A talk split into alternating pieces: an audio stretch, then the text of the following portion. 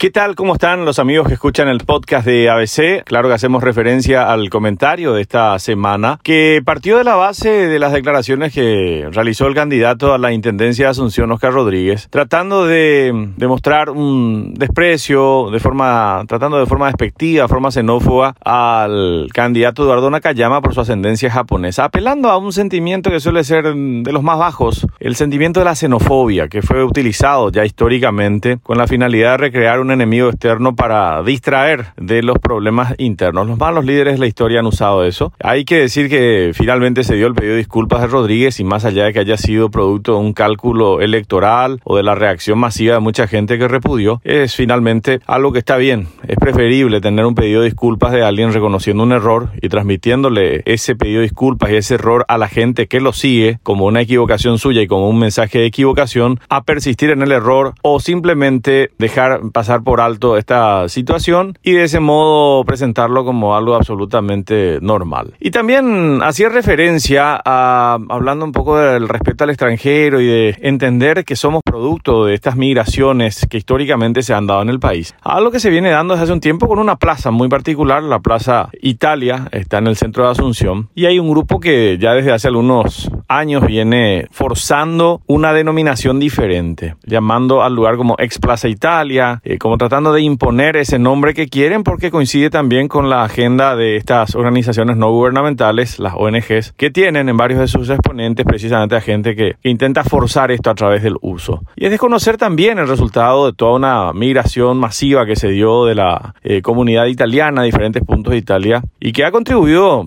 principalmente, ¿se acuerdan eh, ustedes, de acuerdo a las crónicas históricas de la época, a la reconstrucción histórica del país, luego de ese genocidio que fue la guerra de la Triple Alianza. Han contribuido en la gastronomía, han contribuido en la arquitectura, en el desarrollo urbanístico, han contribuido en las tradiciones familiares, en la influencia definitivamente en, muchas de nuestras costumbres, de nuestros usos. Hay una relación muy intensa, muy directa. De hecho, la Embajada Italiana en Paraguay estima que al menos un 10% de la población paraguaya tiene algún ascendente italiano. Entonces, eh, decía a modo resumen que hay que saber de dónde venimos y sobre todo sacar lo mejor que tiene cada grupo de personas que llega al país y que tiene cosas que aportar. De eso se trata finalmente la integración, siempre preservando nuestra identidad, nuestros rasgos, nuestros elementos comunes, pero aprovechando lo mejor del otro. Esa es la integración real, la integración que permite aprovechar lo mejor que tiene cada persona para dar. Y